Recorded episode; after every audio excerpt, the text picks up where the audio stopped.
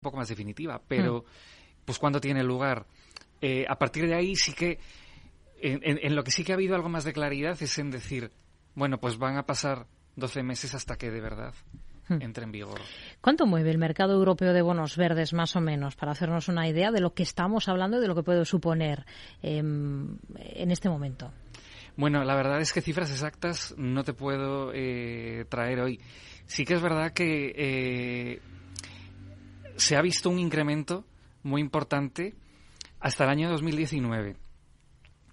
A partir del 2019 entramos en el año 2020 y con la pandemia este tipo de instrumentos se vio bastante resentido.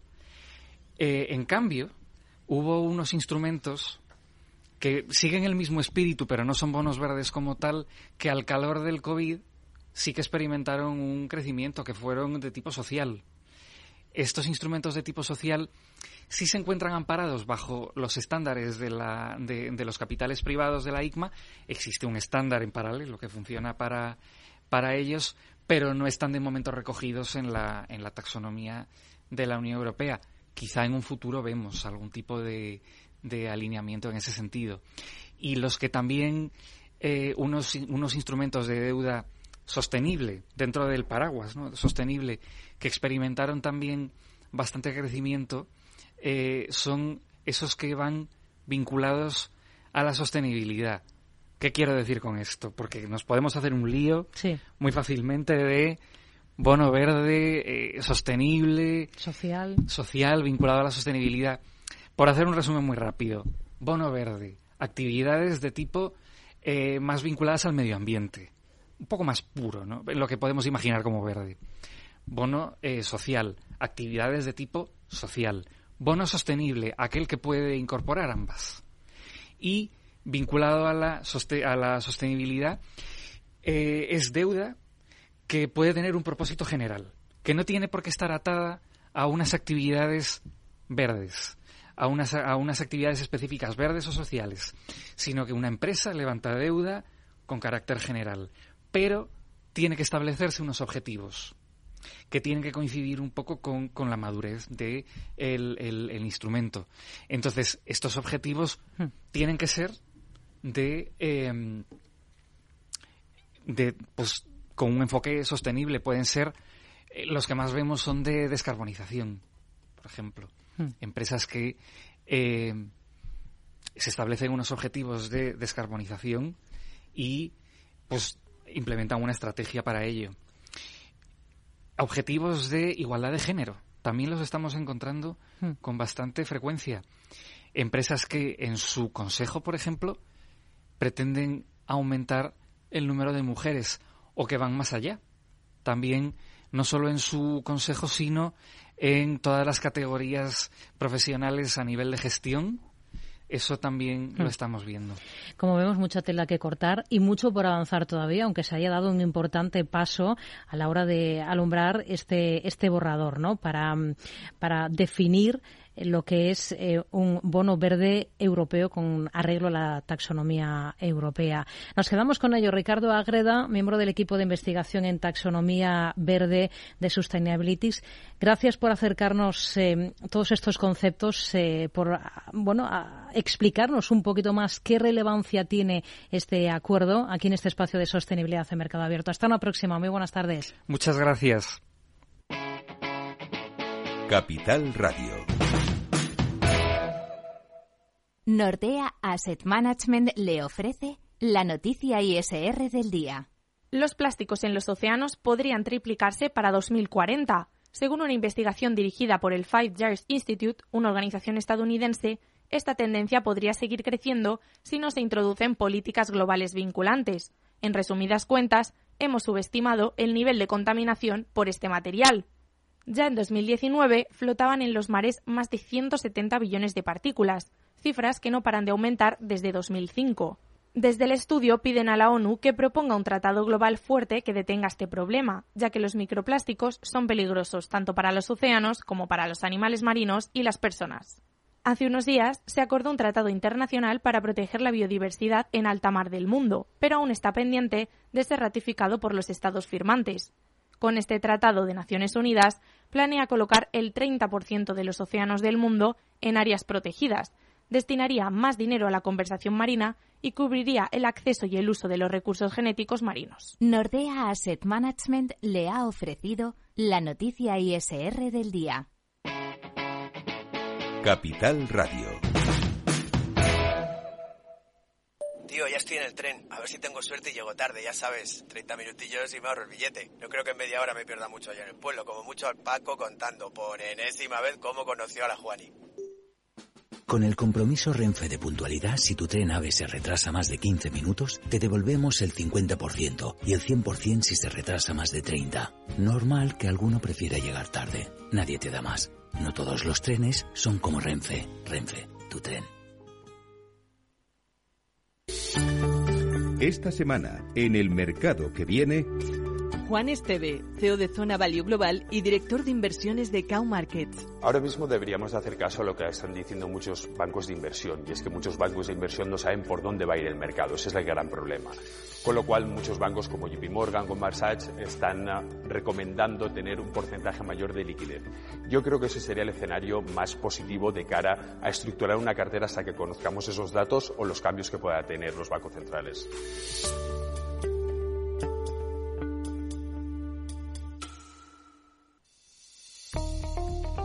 Desde hace más de 75 años nos preocupamos por todo lo que tiene valor en tu vida. Ahora, en Caser Asesores Financieros, también cuidamos de tus intereses. Te ofrecemos un asesoramiento diferencial e independiente para que alcances tus objetivos de inversión. Caser Asesores Financieros, seguros de tu inversión. Contacta con nosotros en info arroba caserasesoresfinancieros.es o en el 91 762 3442.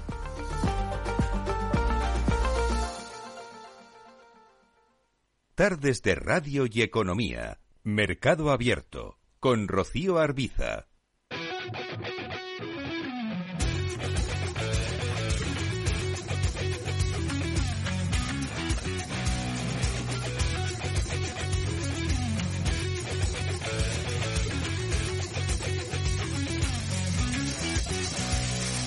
Siempre evitando el sol, ella no duerme, el olor de un ritmo hirviente. Caigo en trance al mirar la danza ritual, caigo en trance al respirar el sonido tribal. yeah. Arrancamos el consultorio de bolsa. Estamos esta tarde en Mercado Abierto en Capital Radio con Carlos Doblado, analista de Black Bear Broker. Hola Carlos, ¿qué tal? Muy buenas tardes, bienvenido. Hola Rocío, buenas tardes. Muchas gracias. Bueno, vamos a, a, comenzar enseguida con el consultorio de bolsa de esta tarde. Vamos a analizar gráficos concretos de compañías, sobre todo aquellos por los que nos pregunten nuestros oyentes. Ahora recuerdo las formas que tienen para participar con nosotros. Pero lo primero de todo, siempre hacemos una reflexión inicial de cómo ven las cosas, de si han cambiado en algo con respecto a cuando hablábamos hace justo una semana. Han pasado algunas cosas. Hemos conocido algunas referencias macro. Mm. Hemos escuchado también declaraciones interesantes por parte del presidente de la FED.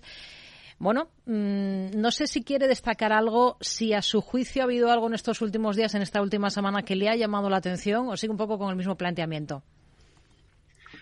Bueno, el planteamiento es el mismo para mí a nivel operativo, pero sí es cierto que la reacción de jueves y viernes fue muy notable. Es decir, dentro de que lo que hemos tenido previamente es solo un primer un primer intento, vamos a decirlo así, de deterioro en el mercado americano. Hmm. O sea, si por ejemplo cogemos la bolsa de Nueva York, el NICE, pues vemos que bueno, pierde esta consolidación, que quizá su importancia radicaba sobre todo en que ese nivel había sido una resistencia muy fuerte durante muchos meses en, en, la segunda parte del año 2022 y que de repente nos movíamos otra vez por debajo de ese nivel.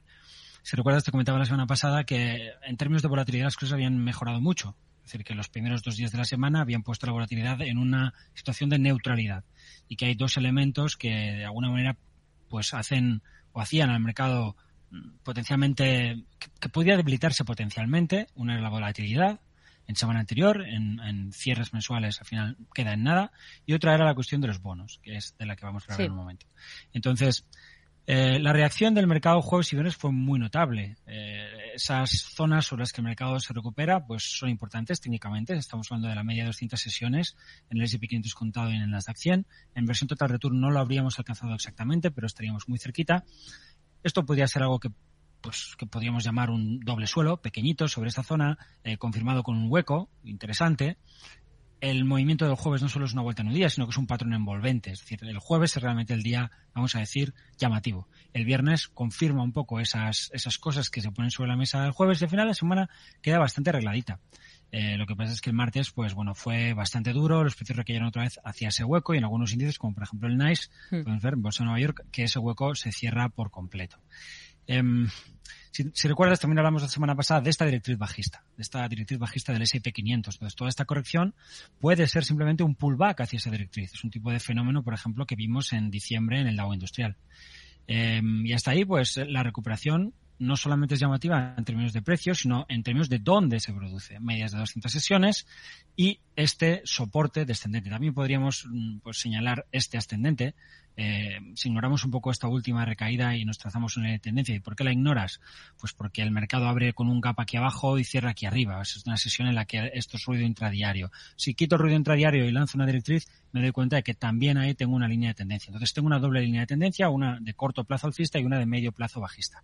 Pero en todo caso, una zona más fuerte de soporte todavía. Y por último, eh, si el Nasdaq 100, en lugar de tomarlo así en, un gráfico de velas más, más habitual o de barras, eh, tomásemos un gráfico lineal, es decir, eliminamos el ruido intradiario, nos daremos cuenta que la corrección, pues, básicamente se agota en esos máximos. Nos vamos un poquito por debajo, es verdad, pero no pasa nada. Es decir, esto no, esto no es una ciencia exacta, ni una ciencia ni siquiera, ¿no? Eh, así que el, el mercado, de alguna manera, se ha recuperado desde un importante soporte porque esto, para el Nasdaq en principio, es el punto de confirmación de un amplio doble suelo. Aquí tenemos uno pequeño, y aquí tenemos uno grande. Em, este, es verdad que, oye, eh, en el pequeño hemos vuelto al mínimo, en el grande también podríamos volver al mínimo. Ojo, pero de entrada, y mientras no se pierde esa zona, una vez que ha sido testeada y confirmada en función de las velas del jueves y el viernes, ese soporte gana mucha importancia y por tanto eh, yo le quiero dar la relevancia que tiene una vez que los precios me han dicho que sí, que efectivamente, que ahí donde había un soporte hay una reacción del mercado, que es lo que de verdad importa. Y en el caso europeo, si recuerdas, habíamos hablado justamente de la, bueno, de la vuelta en un día que estaba viviendo el mercado sobre la zona de mínimo previo, y yo te comentaba, mira, es tan sencillo como 4.175 en Europa del Eurostox. Mientras no perdamos a 4.175, aquí no ha pasado nada. Bueno, al día siguiente, pum, arriba, en la resistencia, ¿no? Y ahí, pues, es normal, en dos días de soporte resistencia, los precios se han frenado. Tiene buena pinta el movimiento. De hecho, podríamos decir que aquí hay un pequeño doble suelo, que en el caso del, del pues del DAX, incluso esto podría verse como una banderita que también es una formación técnica de continuidad, aquí otra pues más amplia, es decir, es una doble banderita, es decir, son estructuras que en principio pues sugieren continuidad dentro del proceso de orden superior. Y ese proceso, en el caso europeo, la diferencia del americano, no ha sido en ningún momento en los últimos meses puesto en duda ni siquiera en el corto plazo. Vimos que eso sí pasa en diciembre, el mercado rompe a la baja este lateral, llega a sus primeras zonas de soporte o se, acerca a esas primeras zonas de soporte y desde ahí reacciona dejando una figura de vuelta de la que hablamos en tu programa a primeros del año como elemento de reconstrucción muy claro en el caso del mercado americano. El, patrón que deja aquí el mercado americano es mm, pues de manual. Tienes una reversión después de una señal bajista, pues tienes una señal alcista que te dice, bueno, vuelve. Bien, vuelves y ahora lo que tenemos es un mercado que ha ido cayendo más irregularmente. Esto no, aquí no hay consolidación, aquí desde el primer momento pues hay un mercado zigzagueante con descendentes, un patrón que desde un punto de vista gráfico no es tan fácil, digamos, de detectar en, en sus posibilidades bajistas como lo puede ser algo como esto o algo como esto, más lateralizado, más, más concreto, más pues más ordenado, ¿no? Esto es bastante desordenado. Y al final del día nos lleva a las primeras zonas de soporte. Nasdaq, S&P, antigua directriz bajista. Em, ¿Qué no querría ver yo? Bueno, qué he visto yo que me gustaría y qué no querría ver? Bueno, no querría ver nuevos mínimos descendentes porque perderíamos, en principio, todos esos, todos esos soportes que estamos señalando aunque no de forma general si fuera muy corto plazo, porque como podemos ver el Nasdaq está lejos, de hecho hoy el Nasdaq está subiendo y, lo demás lo tenemos un poquito menos, menos claro hacia arriba, incluso ligeramente hacia abajo. No me gustaría ver nuevos mínimos en el, en el NICE, porque si tenemos nuevos mínimos en el NICE repetiremos la, la jugada que hemos visto aquí. Aquí tenemos una pequeña formación de tipo hombro, cabeza, hombro y aquí tendríamos una formación más amplia tipo hombro, cabeza, hombro. Como la antigua clavicular de esa formación es el soporte clave, luego se convierte en resistencia relevante. Aquí tenemos un pequeño doble suelo, pero los precios se frenan en la zona de resistencia previa, con lo cual en el filtro que podríamos darle a ese mm, cambio de tendencia de, bajista alcista en el muy corto plazo, hmm. los precios no consiguen batir claramente la primera zona de dificultad. Si tuviéramos nuevos mínimos, esto se haría más amplio, sería un patrón bajista más grande, recuerdo, en esa zona de antigua resistencia muy fuerte. no es solo qué, sino dónde y a partir de ahí veríamos la presión que pueden soportar las bolsas europeas, otros otros índices. ¿Qué ha pasado la volatilidad de la que hemos hablado? Pues nada malo. La volatilidad ha seguido cayendo, ya se anticipó la corrección, ha seguido cayendo y en principio el patrón que tiene es de continuidad bajista. Es una bandera, el rebote por una bandera y el movimiento al alza de la volatilidad que vimos el jueves sería en principio un movimiento hacia esa em, antigua zona de resistencia en forma de bandera, directriz alcista que tendría el VIX. Pero lo que vimos el jueves em, no me preocupa tanto, como te digo, por la bola de la volatilidad, pero sí por el lado de los tipos de interés. Aunque no fue algo generalizado, vimos al dos años perder sus mínimos previos. Y el dos años es el que dirigió un poco la orquesta porque es el que marca un poco la temperatura sobre qué está pensando, eh, pues, eh, como diría José Luis Cava, la gente más lista sobre, sobre, sobre lo que va a pasar con los tipos de interés, ¿no? Entonces, esta ruptura es inquietante. Es verdad que otras partes de la curva, por ejemplo, 10 años no rompieron a la baja nada, e incluso, por ejemplo, el 30 años llegó a subir en el día de ruptura. Bien, me gustaría ver al bono americano recuperarse y en cierre semanal situarse por encima de ese soporte clave. Lo vamos a ver mañana. Dormiría más tranquilo el fin de semana. Si no, tendremos una ruptura semanal de este mínimo. Y como podemos ver aquí, eh, pues bueno, oye, es bastante, bastante evidente. Los bonos rebotan, podemos irnos, pues, no sé con, qué claridad lo veremos, pero por ejemplo aquí pues vemos cómo el mercado de tipos está, está cayendo, los bonos caen, las bolsas caen, los bonos rebotan, la bolsa rebota, los bonos a dos años recaen, la bolsa recae, los bonos recuperan, la bolsa sigue subiendo, pero los bonos ya empiezan a bajar, divergencia, la bolsa finalmente no puede con su alma y se cae con los bonos, podemos ver que los bonos aquí, pues, hacen mínimos y las bolsas, o sea, perdona, las bolsas hacen mínimos y empiezan a rebotar un poquito. Los bonos todavía no están apoyando, pero a los pocos días los bonos ya giran. Es decir, que al final a veces unos leen mejor que otros, ¿no? los mercados no, no siempre están leyéndolos bien, eh, pues los mismos inversores o, bueno, concluye lo que quieras. La cuestión es que necesitamos que estas referencias se muevan más o menos al unísono y que hmm. si hay divergencias duren poco tiempo. Puedes ver en el rebote, pues como el movimiento de recuperación que vemos desde octubre, pues es más o menos igual en bonos y bolsa. Los bonos se paran, la bolsa corrige con los bonos, los bonos dejan de caer, se mueven en lateral y la bolsa vuelve a aprovechar y hace incluso nuevos máximos. Pero los bonos no hacen máximos en ningún momento. Los bonos a dos años, ni a 10, ni a 30, es decir, no tenemos rupturas de forma general de los bonos y en particular de los bonos a dos años. Y a partir de ahí los bonos empiezan a corregir y las bolsas aún están subiendo, como pasó a finales del verano pasado. Las bolsas siguen subiendo, los bonos ya están corrigiendo. Esta es una, es una ruptura pues que tiene ese problema. Esta fuerte recaída de los bonos mm, empañó este último máximo y luego lo que hemos visto es como la bolsa ha ido corrigiendo mientras los bonos eh, también se venían abajo. La semana pasada tuvimos una recuperación de los bonos desde el nivel de soporte y un buen comportamiento en las bolsas. Esta semana estamos viendo pues ligeras pérdidas eh, o algunas pérdidas no ligeras porque desde, desde de la semana pues venimos cayendo y el bono ha caído con fuerza. Lo bueno es que hoy el bono no baja, ayer recuperó bastante y está intentando recuperar esa zona de los 102.6 eh, y como te decía, me parece importante lo que vemos en, cierre semanal aquí. Si lo perdemos en cierre semanal, pues, pues yo voy a seguir en, en mi, digamos, 40%. Estoy un poquito vigilante. Hubiera subido, honestamente, con lo que pasa entre jueves y viernes, mi, exposición a la renta variable, si no hubiera sido por la, por la ruptura de los bonos. Eh, así que, como lo, hace, como lo hicieron el lunes, que es cuando me tocaba ajustar, me quedé mm, con las ganas de ajustar, no he subido mi riesgo y no lo voy a hacer de entrada si los bonos no, no se sitúan de nuevo sobre la zona de soporte. Hmm. Bueno, pues esa es la, la, escena que nos dibuja Carlos Doblado con todas estas variables que está vigilando. Eh, por un lado, el comportamiento de los índices, por otro lado, el de la volatilidad, los bonos también. Vamos ahora con dudas de oyentes, si le parece. Voy a recordar el correo que tenemos para que ustedes nos escriban y nos planteen esas cuestiones. Es oyentes arroba capitalradio.es. También tenemos un número de teléfono al que pueden llamarnos, que es el 91 283 33 33 y nos pueden dejar notas de audio a través de WhatsApp en el 687 050 600. Vamos a ir, por ejemplo, primero esta tarde con un correo electrónico. Vamos a ver, por ejemplo, cuál es el Rubén nos escribe preguntando por Telefónica si es buen momento justo ahora para entrar en Telefónica.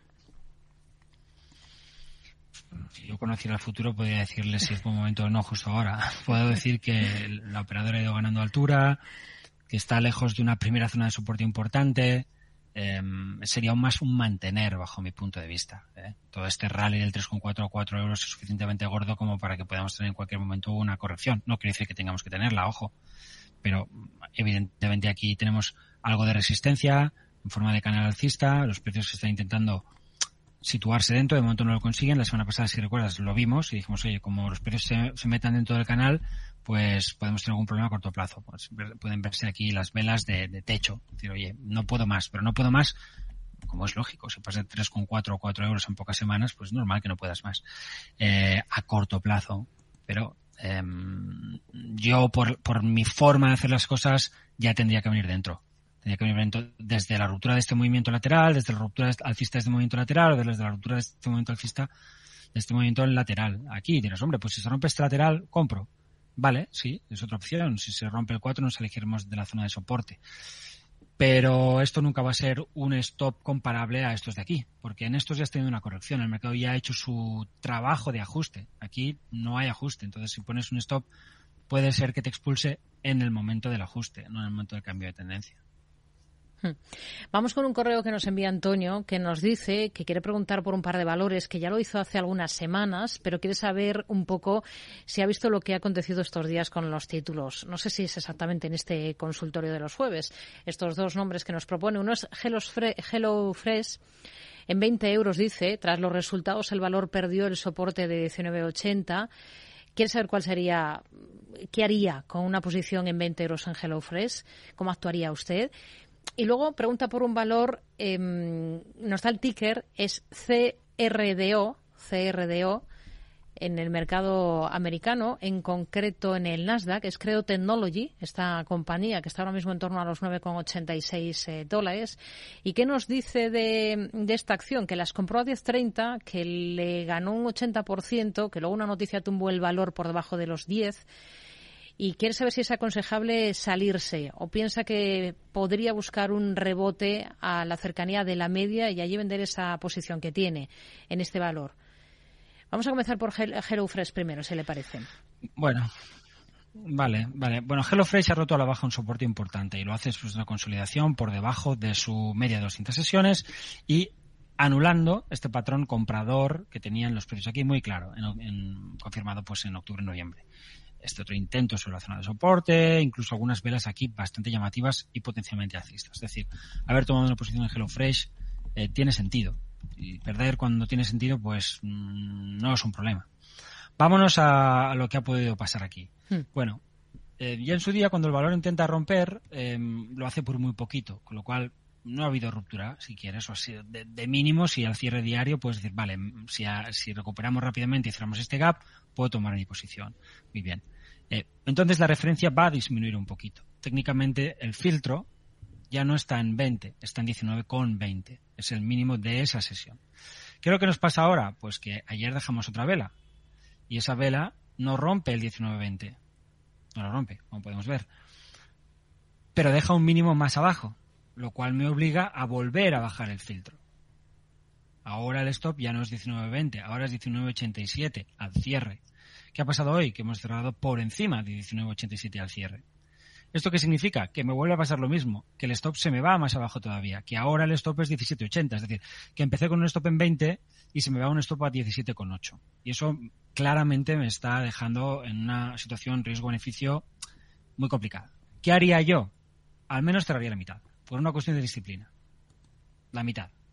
Y vamos a ver qué pasa con el resto en función de esa vela. Y otra cuestión que me parece importante y que, sumado a ello, pues puede darnos además eh, capacidad para, esperar hasta ahí, que es este mínimo previo, el mínimo, el mínimo post pandemia, 16-20.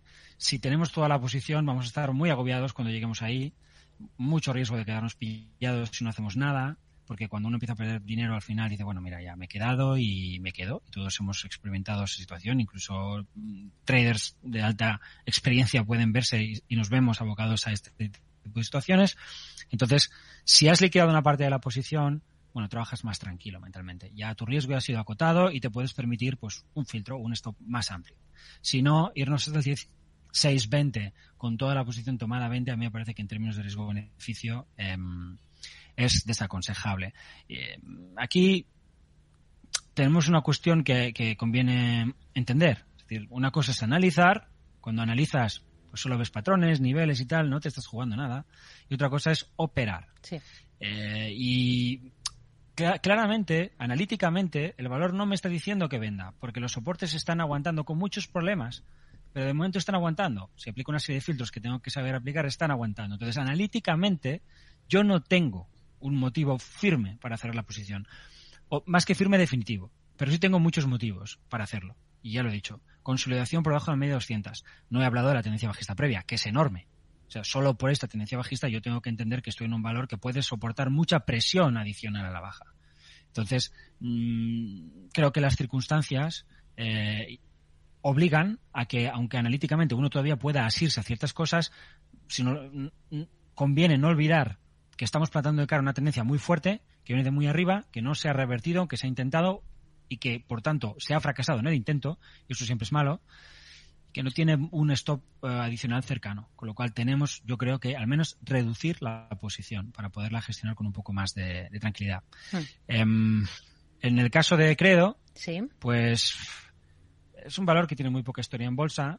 Es difícil, por tanto, para mí eh, hablar de muchas cosas, pero probablemente es un título que aunque hoy podamos considerar que está en lateral, está lateral dentro de un proceso que viene bajista desde mucho antes y en un mercado que ha corregido desde más arriba. Si, si viniera cayendo desde antes de, de si la, hubiera sido el activo a cotizar antes de primeros del 2022, pues a lo mejor tendríamos una gran figura de vuelta o quizá tendríamos una tendencia bajista más pronunciada, no lo sé. Entonces, solo puedo hacer un análisis de corto plazo.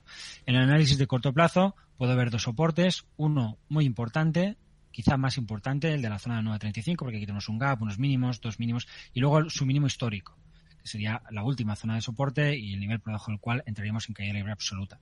Por debajo de 8,6, por supuesto, es liquidar.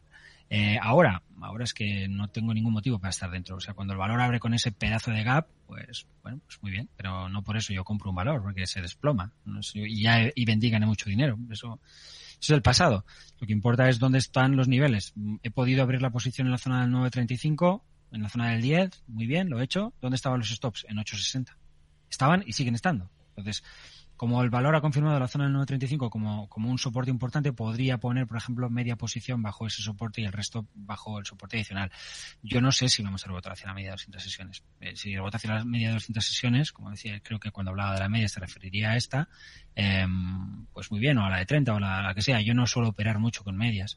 Eh, pues bueno, pues tendremos una oportunidad para sí. cerrar. Es, sería es razonable pensar que el valor pueda, pueda rebotar, pero que sea razonable no quiere decir que vaya a pasar. Entonces tiene que tener un nivel de stop.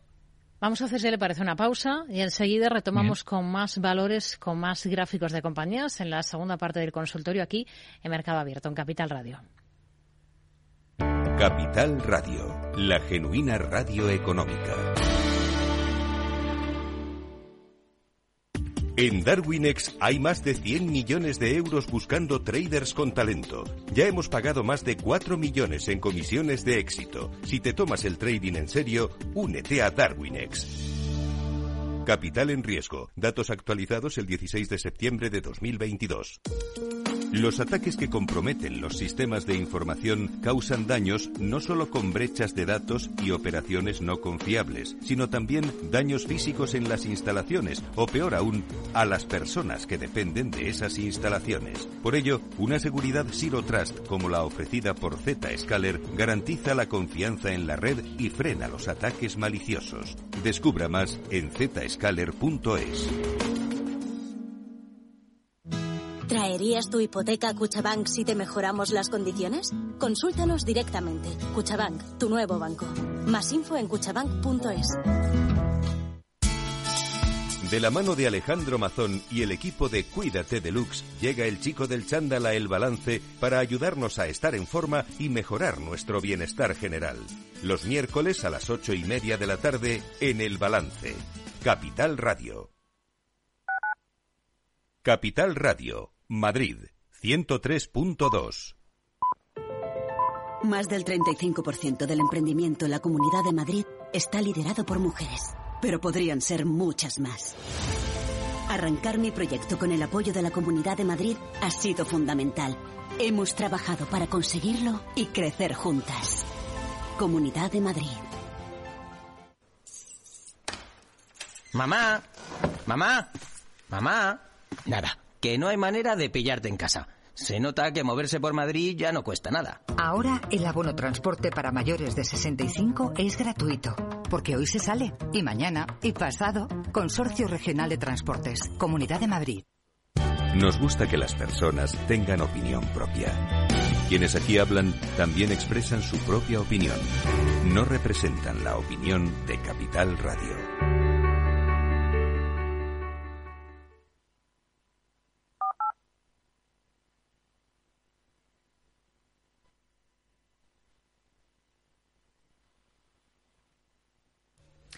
Seis y media de la tarde, una hora menos si nos escuchan desde Canarias. Enseguida vamos con esa segunda parte del consultorio de bolsa de esta tarde, Mercado Abierto, en Capital Radio con Carlos Doblado. Pero antes vamos a ver qué tenemos que anotar en nuestra agenda de mañana. Javier Luengo. Sí, Rocío, como dices, vamos con las citas macro, las de empresa que van a copar titulares y van a mover a, los inversores mañana, un viernes, un fin de semana en el que tendremos que estar atentos a varios de los datos que se nos presentan en el calendario, como los gastos de los hogares para enero en el caso de Japón y decisión de los tipos de interés, declaración de política monetaria del Banco Central de la Economía Nipona. Aquí en Europa, Reino Unido será protagonista. Relectura del PIB, el dato de enero, producción manufacturera o balanza comercial y también el índice de servicios. Balanza comercial que también tendremos un poquito más tarde en Francia, mientras que en Alemania veremos, amaneceremos con la evolución de precios, el IPC y ventas minoristas aquí en España. Los precios mayoristas serán protagonistas en Italia y desde la tarde española el ojo en Washington con la tasa de desempleo para el mes de febrero o los ingresos medios eh, por hora de los trabajadores estadounidenses. En el calendario de resultados tendremos trimestrales en Wall Street de la talla de Backel y si atendemos a otros mercados, Robert Walters será uno de los protagonistas en la Plaza de Londres. Capital Radio. Y de repente empiezo a ponerme nerviosa con el regalo. Ya lo tengo y quiero dárselo ya. Me acerco y pienso, ¿le gustará? Me fijo en cómo rompe el papel en sus ojos cuando lo ve. Y entonces le digo, felicidades, papá. Regalar siempre será más grande que cualquier regalo. Feliz Día del Padre. El corte inglés. Llega el mayor salón de vehículo de ocasión de Galicia. Motor Ocasión Vigo. La manera más fácil de comprar un coche seminuevo con todas las garantías y la mejor financiación. Eléctricos, híbridos, diésel, gasolina. Elige entre cerca de mil automóviles matriculados el que mejor se adapta a tus necesidades. Del 16 al 19 de marzo tu coche de ocasión te espera en el IFEBI. Motor Ocasión Vigo, tu mejor opción de compra. ¿Te interesa la bolsa? Invierte en acciones y fondos cotizados sin comisiones hasta 100.000 euros al mes. ¿Has oído bien? Sin comisiones. Más de 550.000 clientes ya confían en XTB. Abre tu cuenta totalmente online. Un broker, muchas posibilidades. xtb.com. A partir de 100.000 euros al mes, comisión del 0,2%, mínimo 10 euros. Invertir implica riesgos. Lo vives. Lo luchas y lo disfrutas. Sí, el deporte te lleva a hacer más deporte. Por eso en el corte inglés del 9 al 19 de marzo, hazte con marcas de fitness, running y trail como Nike, Adidas, Under Armour, Puma y llévate un 30% de regalo. Para tus futuras compras en todos los deportes. Solo en el corte inglés. Bankinter presenta Broker Cero, el nuevo servicio sin comisiones de compraventa de acciones en el mercado nacional. El primer broker que ve el dinero como lo ves tú. Y las comisiones también. Infórmate de todo en bankinter.com barra broker. Bankinter, el banco que ve el dinero como lo ves tú. Tardes de Radio y Economía. Mercado Abierto. Con Rocío Arbiza.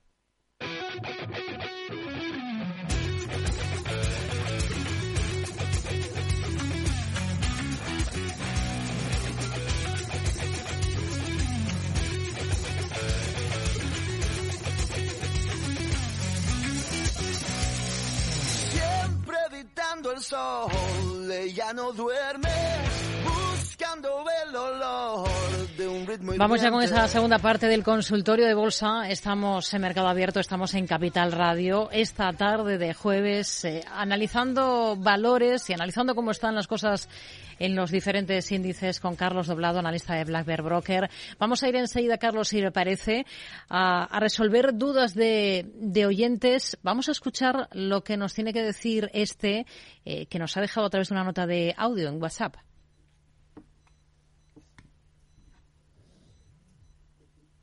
Buenas tardes, Eh, mi nombre es José Iglesias, llamo de Laredo, Cantabria, y quería ver si el analista doblado me podría eh, decir si el recorrido que puede seguir teniendo tubos reunidos y también en AMD, que tengo posiciones en 101. A ver si me la puede analizar. Muchas gracias y buen programa. Bueno, vamos a comenzar por casa, vamos a comenzar por tubos reunidos, que en efecto está generando mucha expectación últimamente, porque el valor se ha disparado en las últimas jornadas y hoy lo ha vuelto a hacer, Carlos. En el continuo, hoy ha liderado las alzas un 22% arriba, está a 0,87. Pregunta este oyente, ¿qué más cabe esperar de tubos reunidos? No lo sé. Honestamente, un analista técnico podía haberte dicho lo mismo en 0.45 que en 0.90. Entonces, es simplemente dejarlo correr hasta que diga vale. Cuando dice vale, pues un día que empieza subiendo y termina bajando con fuerza. Eso quiere decir que por la mañana está más 10 y por la tarde está menos 15. Y ese día, el mínimo máximo un 25%, sí. quiere decir eso. El mercado no sabe valorar bien las cosas. Y menos a, a tan corto plazo. Con lo cual puede haber mm, locuras, mm, son cosas que a nosotros nos puede parecer absurdo que el valor el mercado pueda moverse un 25% sin decirte nada. Pero nos parece absurdo porque es contraintuitivo, porque nos, nos falta conocimiento de lo que es el mercado para entender lo que somos capaces o no capaces de hacer las personas. Y por tanto los mercados. Mercados son- a corto plazo pueden hacer auténticas salvajadas. Y esto creo que lo hemos visto todos un millón de veces. Entonces, o, o te lo crees y dices yo estoy en esta moto y algún día parará y no tiene por qué reventar, ni mucho menos. Solo que lo hemos visto, por ejemplo, en el propio Tubos Reunidos. Si nos vamos a hace unos meses, podemos ver aquí cómo el valor sube muy fuerte, luego corrige muy fuerte, vuelve a recuperar y hoy está mucho más arriba.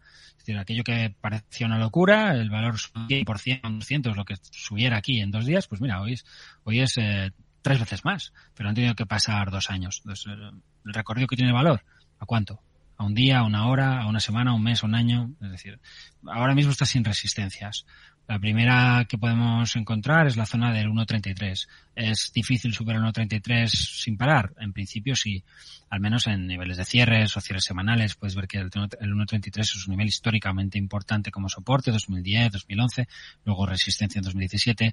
Si nos vamos un poquito más intradiariamente, a lo mejor incluso llega a la zona de 1.50, donde también hay un soporte muy importante y ahí me parece muy difícil que el valor eh, siga escalando. O sea, me parece muy, muy difícil que pase desde ahí. Pero esto no quiere decir ni que vayamos a llegar ahí ni que no podamos superarlo. Ojo. Eh, no lo sé. Como, como he dicho antes, y es lo primero que he dicho, no lo sé. No creo que, que nadie pueda saberlo. Eh, por eso los analistas técnicos no, no trabajamos con precios objetivo.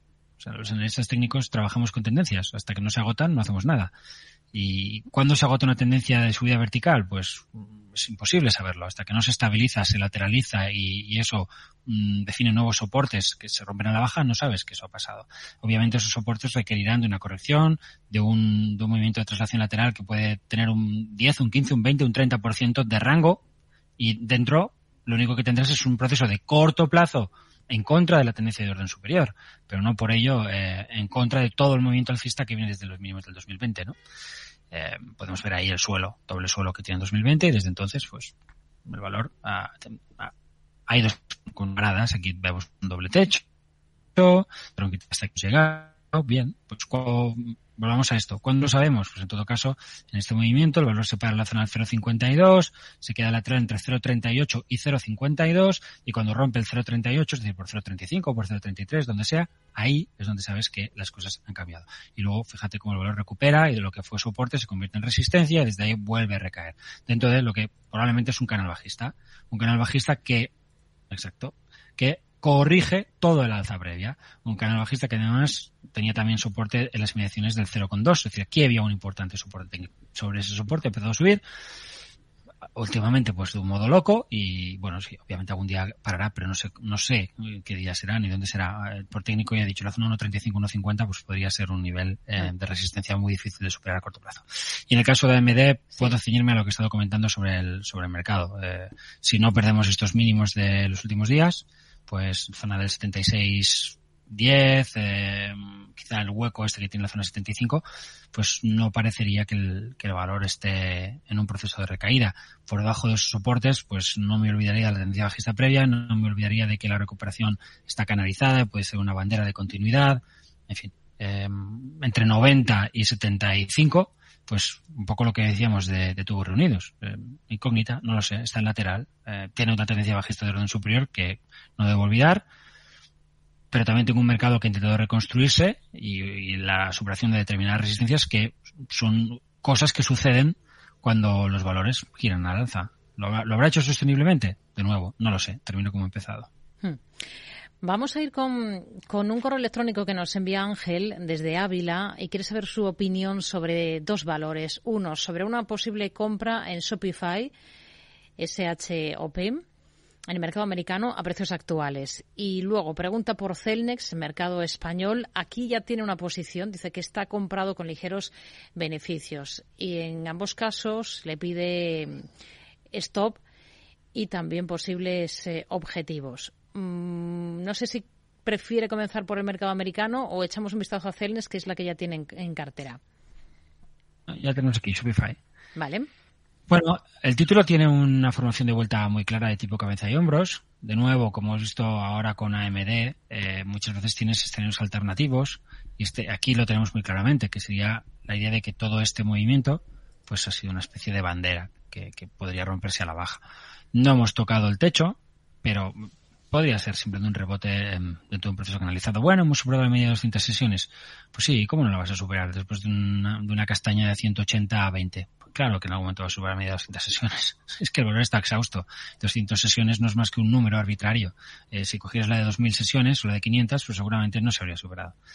Em, el cabeza y hombros sí que es una cosa más nítida, más clara y menos discutible. Aquí tenemos un gap importante de ruptura, este gap, bueno, de ruptura de continuidad bajista, este gap se cierra, es decir, el valor consigue romper una serie de resistencias importantes que nos permiten pensar en una figura de vuelta. Eh, problema, como siempre, en este tipo de formaciones tan amplias, pues que los stops están muy, muy lejos. Estamos hablando de que mientras no se rompa la zona 23.75, el valor sigue bajo la posibilidad de que todo esto sea una gran figura de vuelta. En el corto plazo, pues hemos visto cierto deterioro en zona de resistencia, como hemos visto, pues un gap aquí que puede ser de agotamiento que finalmente se cierra, un gap de ruptura, por lo que podríamos ver como una especie de patrón en tipo doble techo. Ese, esa zona de, antiguo soporte pues sería el nivel de primera resistencia, que es donde los precios hoy han encontrado, cerca de donde han encontrado dificultad.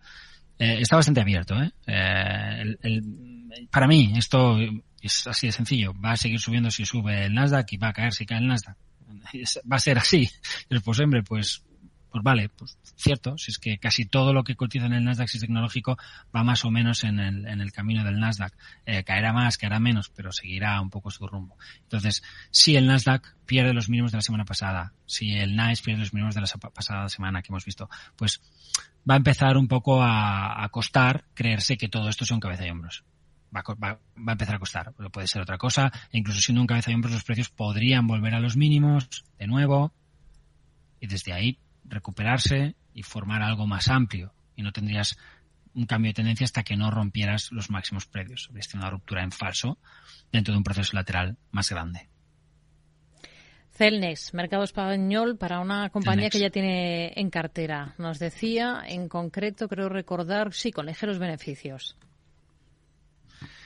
Pues Celnex ha tenido un, comportamiento muy negativo en el año 2022, como todo lo que tiene que ver con tecnología. Y también una recuperación interesante, em, no tanto por quizá por el patrón que el, valor ha tomado, un, tanto irregular, como por el hecho de que se produzca exactamente sobre los mínimos de eh, la pandemia. Es decir, la zona de mínimos marcada en los peores momentos de la, de la, de la crisis sanitaria, ¿no? Los mínimos, los peores momentos en bolsa, se entiende siempre. Y, sobre lo que pudiera ser también, pues base de una especie de canal bajista. Una bajista que habría intentado superar, pero que no habría superado. Igual, o sea, que no habría conseguido mantener en su superación. Pequeña ruptura, pequeña ruptura. Estas rupturas pueden ser eh, propias de fases de agotamiento. Aquí teníamos un buen soporte. Los precios rompen agotándose a la baja y se frenan en el soporte horizontal, que es un soporte, pues, objetivo, porque las líneas eh, estas mágicas que ponemos los analistas técnicos son soportes subjetivos y lo que hace el mercado aquí es de nuevo supera el, el elemento subjetivo que es la directriz bajista y se acerca al, elemento objetivo que es la zona de máximo previo. Y la zona de máximo previo se frena. Es decir que los precios no rompen nada. Se acercan a, su zona de resistencias que es amplia eh, base de canal más, más, más filtro hasta soporte horizontal, techo de canal más filtro en zona en, forma de máximos descendentes y ahí recaen. Eh, de nuevo, esto va a depender de lo que pase con la tecnología, porque esta corrección está asociada a lo que ha pasado con la tecnología en general. Eh, la corrección de las últimas semanas, pues no es bonita. Este, este tipo de patrón es un, patrón de tipo envolvente, que en zona de resistencia más bien es desagradable y podríamos perfectamente decir que si nos creemos la tendencia bajista previa, esto es una señal de venta. Es decir, el valor se acerca a las zonas de resistencia clave y ahí falla. Y a partir de ahí, pues, o reduces tu posición o liquidas tu posición. ¿Por qué? Porque tienes riesgo de caída hacia la zona de mínimos, hacia los 28, 70, 28 euros. ¿Quieres ver valor en 28 euros sin que nada nuevo haya pasado o nada nuevo realmente importante haya pasado? Sí. Mm, pues esa es la pregunta. Y esa es la respuesta que se tiene que dar cada uno de, nosotros. Pues si para mí una corrección está ahí es demasiado grande, es decir, si no puedo saber nada nuevo hasta ese punto de, entrada, por tanto ese es mi riesgo monetario, si yo considero que es demasiado, cierro la posición. Pero con independencia del análisis. Porque es que no estoy dispuesto a soportar ese tipo de pérdida. Ya está, es un juego de dinero. al final esto es mucho más sencillo. Es un tema de entender qué tipo de riesgo monetario tiene tu posición. Y cuando el riesgo monetario es demasiado grande, o la cierras o la reduces. Más dudas, más consultas de oyentes, por ejemplo, vamos a escuchar esta otra nota de audio. Hola, buenas tardes, soy Miguel Ángel. Eh, quería preguntarle a don Carlos cómo vería una posible entrada en el mercado americano en tres acciones. Sé que están bajando, entonces sería esperando un, un posible rebote. Sería en Nagarro, AMC Entertainment y en Alibaba. Muchas gracias y buenas tardes. Tres títulos para tomar posiciones. Pues no, solo conozco Alibaba, de todas esas, si quieres la iremos buscando. Venga. Alibaba está en fase correctiva, la veíamos la semana pasada, es un tema de las bolsas chinas corrigen y Alibaba también, y viene haciéndolo. Otra semana de corrección para las bolsas chinas, otra semana de corrección para Alibaba. De momento aquí no tenemos nada, mientras no haya freno en las bolsas chinas, no habrá nada nuevo para Alibaba. Eh, las bolsas chinas y Alibaba han frenado en su primera zona de gran resistencia. Podemos verlo en el, Hang Seng de Hong Kong, lo veíamos el otro día, y es que esto es lo que hay. Ya está. Rebote hasta la primera resistencia. ¿Será una figura de vuelta? Posiblemente. ¿Esto es una vuelta nube? Podrá ser. Pero hasta que no tengas ruptura del elemento objetivo, no tienes cambio en la secuencia de máximos y mínimos decrecientes en el proceso de medio largo plazo. Otra, las compañías que he dicho eran Gabarro o Abarro, nunca las he Yo he entendido Nagarro, pero no cotiza en Estados Unidos hasta donde tengo entendido. Mm, la, una de las que ha dado es AMC, es así seguro. Cotiza en Estados Unidos en el NISE, AMC. ¿Y con ticker? Eh, eh, AMC, AMC, sí. AMC, él ha dicho Entertainment. Entertainment Holding, sí. ¿No le parece? 5,74 aproximadamente mm. ahora mismo cotizando. Tengo por AMCC, no, no la encuentro. AMC, me sale Applied Microcircuits, AMC Networks, Amcom, Amicas, AMC, no, no, no la encuentro. Vamos con Nagarro, en todo caso entonces, que le digo el ticker, es em, bolsa alemana. NA9. Nagarro, en Alemania. Nagarro. NA9. Vamos a ver. Bueno, como le ha dicho, es un título que viene cayendo, viene cayendo con fuerza. No, no sé qué decir. Ha ido hacia su primera resistencia, como podemos ver. Yo, si no me toca la, zona de soporte, que está en niveles del pues 82 y pico, no, nada. Entonces, es, irá por lo más débil del mercado. justo lo, lo que tendemos a hacer todas las personas, buscar valores que han caído, olvidándonos de que lo que cae normalmente es lo que el mercado no quiere. Entonces, si eres un analista value, pues a lo mejor tiene sentido que hagas eso. Pero si utilizas el análisis técnico, estás haciendo market timing y vas a por lo que está cayendo, pues mal asunto, mala cosa, mala inercia. Es, es, es algo que nuestro cerebro quiere hacer, pero que deberíamos dejar de hacer. MCK, siguiente valor que vamos a analizar, en este caso sí, en el mercado americano, en el NICE, es McKesson Corporation. Y lo pongo sobre la mesa porque nos escribe Alfonso preguntando por esta compañía. Le agradecería un análisis del valor y principales zonas de soporte principalmente. No nos dice si ya lo tiene en cartera o es que lo está mirando este valor para incorporarse. ¿Cómo está por técnico vale. Bueno, por técnico es un valor que está impecable. Eh, desde hace muchísimo tiempo. En el 2022 pues funcionó muy bien, la compañía ganó altura, no se vio afectada por el proceso bajista general, en 2021 también subió, es decir, bueno, una máquina. Eh, ¿Cuál es su primera zona de soporte? Pues uh, a finales del 20 o a mediados, primeros del 22, la zona del 336, 337 le cuesta, eh, luego eso se convierte en un soporte, eh, a finales del año cae tanto en septiembre como en octubre, noviembre y esa, esa, esa, esa zona frena los precios. Eh, los precios. Luego hemos visto rebote, desplazamiento lateral, ruptura a la baja de este patrón consolidativo, indicándonos que probablemente esta primera corrección es parte de algo más amplio. Eh, ese algo más amplio pues podría simplemente ser un movimiento hacia el mínimo previo, es donde estamos ahora, no lo hemos perdido, ojo, por tanto quizá aquí el valor encuentre su suelo en el día de hoy, pero también podría extenderse hasta la base de lo que podríamos llamar una bandera de, continuidad alcista, este sería el 325. También en 325 tenemos este mínimo aquí, día de liquidación. Entonces, todo lo que pueda pasar entre 325 y 336 es importante y puede, puede llevarnos a utilizar algún tipo de patrón de velas o a, esperar la formación y despliegue de, de, algo más, más amplio, más chartista, eh, para tomarlo como nivel de stop porque cuando tú tienes la zona de soporte no necesariamente tienes un nivel de stop. Para tener un nivel de stop tienes que tener una reacción de los precios sobre esa zona de soporte. Puede ser una reacción a 15 minutos, tendrás un soporte en gráfico de 15 minutos. Puede ser una reacción en gráfico diario, tendrás una, un soporte en cierre diario. En gráfico semanal, pues cierre semanal. Pero tienes que tener una reacción. Si no, todo lo que tienes es un soporte. Los precios de momento no te, no te, no te, no te acompañan hace falta algún tipo de vela, ¿no? De vuelta, un martillo, un patrón envolvente, eh, algo. Y de momento eso, pues, solo podremos jugarlo al cierre de hoy. Los, si hoy, hoy no está mal lo que está haciendo, pero yo preferiría, por ejemplo, el cierre de la zona 338, con ya un martillo más claro, ligeramente envolvente respecto a, a, a la vela de ayer. Eh, bueno, requeriría confirmación, ¿eh? Pero eso ya sería algo Bien, oye, mira, simpático en zona de soporte. Cierre por encima de 340 en sesión del viernes mejoría en, en gráfico diario, eh, no tendría, y además no romperíamos esa zona de soporte en un gráfico semanal. Y bueno, pues el soporte realmente es muy, muy bueno, ¿eh? O sea, es, un buen lugar en el que preguntarse si merece la pena eh, tomar, tomar posiciones. Hmm. Vamos a, vamos a ir con otro correo. Hay un oyente, Oscar, que nos pregunta por dos índices, el SMI suizo y el Russell 2000 quiere, quiere un análisis y sobre todo zonas de stop y resistencias en los dos, Carlos. Vale. El SMI suizo se ha movido para mí de un modo inesperado. En los últimos meses el valor rompe esta zona de resistencia. Eh, después deja aquí un pequeño patrón de tipo doble techo que ya empieza a alertarte sobre que algo no está funcionando y los precios se están goteando a la baja.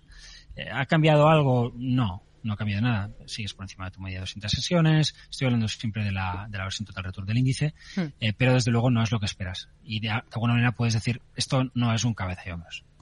Objetivamente ya me, me, cuesta verlo. Quizá, ¿por qué? Por la recaída. Quizá ahora lo que tengo que ver es esto para tener un cabeza y hombros. Es decir, lo que estoy viendo es, es, es el hombro. Y esto sería parte de la cabeza y yo lo he interpretado mal. Pero para eso ahora falta superar esta zona de máximos y todas estas resistencias intermedias podrían ser elementos por encima de los cuales uno pueda empezar a apostar. ¿Se ha desdibujado la idea de un suelo? No, porque no tienes, no necesitas un cabeza y hombros para tener un suelo o, o, otro tipo de figura técnica. No lo necesitas. Lo que tienes que tener es una, es una, secuencia de mínimos ascendentes y de máximos ascendentes. Y eso lo tienes. Con lo cual, de algún modo, la tendencia bajista se está desvirtuando y además tampoco es una tendencia bajista muy profunda. Aguanta todos sus soportes. Es un proceso muy limpio, muy noble hasta la primera zona de soporte en largo plazo. y desde ahí lo normal es que reestructure con mayor o menos con mayor o menor dificultad. Y de aquí uno puede decidir cuánto dinero quiero tener ahora que no tiene el, a lo mejor el activo momentum. Entonces, me voy por abajo de la media de 200, pues a lo mejor voy a reducir un poco la posición. Pierdo esta zona de mínimos, pues voy a seguir reduciendo la posición o la voy a liquidar. En cualquier caso, mientras no pierda la zona de soporte, los mínimos, pues el argumento de suelo pues podría estar aquí todavía. Podemos ver este amplio doble suelo que los precios presentan aquí, que es una figura de vuelta bastante, bastante notable. Se ha, se ha oscurecido, ¿eh? Yo, yo tengo posiciones y es la única operación que no, que no me ha funcionado desde octubre. O sea, que, que, bueno, se siente, se puede sentir acompañado. El, el, el otro era el Russell 2000. El Russell 2000, sí. El Russell 2000, eh, en los últimos días se ha mostrado débil, lo cual me ha sorprendido porque en semanas anteriores había aguantado mejor que el resto del mercado. Esta corrección, pues, pues podría ser una especie de, no sé, de banderita o algo así, ¿no? Eh, los precios intentaron romper también en la sesión del viernes, un patrón de vuelta bastante bonito, bastante bien estructurado, con ruptura de resistencia. Entre diario se ve muy bien que aquí hay un cabeza y hombros. Y bueno, pues han llegado a la zona de mínimos. Entonces, hoy, ayer también tuvimos una sesión de ida y vuelta, pero bueno, si perdemos el 9.800 y poco, pues empezamos a ver eso, empezamos a ver un mercado que, que, está perdiendo zonas de importante soporte después de haberse movido hacia la zona de primera resistencia. Este, es lo, quizá lo peor en el título, que, que no ha sido capaz de superar esa gran resistencia, que por tanto todo lo que está haciendo en el sentido bajista de los precios lo hace desde el nivel de resistencia mmm, absolutamente crítico que tiene el índice en el proceso de fondo. Podemos ver que fue un soporte muy notable y que ahora es una resistencia espectacular. Y para mí, seguramente, el elemento mmm, técnico más claro para decir, bueno, pues sí, efectivamente los precios eh, de los índices han revertido, y hablo de los americanos, han revertido al alza. Fue el primer índice en caer, me gustaría verlo por encima de ese 10.600 y pico para poder decir que, que sí, que, que, quizá lo peor de, de, la tendencia bajista en la que vimos desde primeros del 2022, en el caso del Russell desde finales del 2021, pues ya se ha visto. Que puede que en algún momento nos movamos de nuevo hacia los mínimos, pero, pero que hemos establecido un gran soporte. Hoy por hoy no puedo decirlo. Pues nos quedamos con este último análisis, con esta visión para estos dos últimos eh, índices. Arrancamos con índices, cerramos también con, con otros índices. Carlos eh, Doblado, analista de Black Bear Broker, gracias como siempre y hablamos el próximo jueves. Buena semana, muy buenas tardes. Bien, igualmente.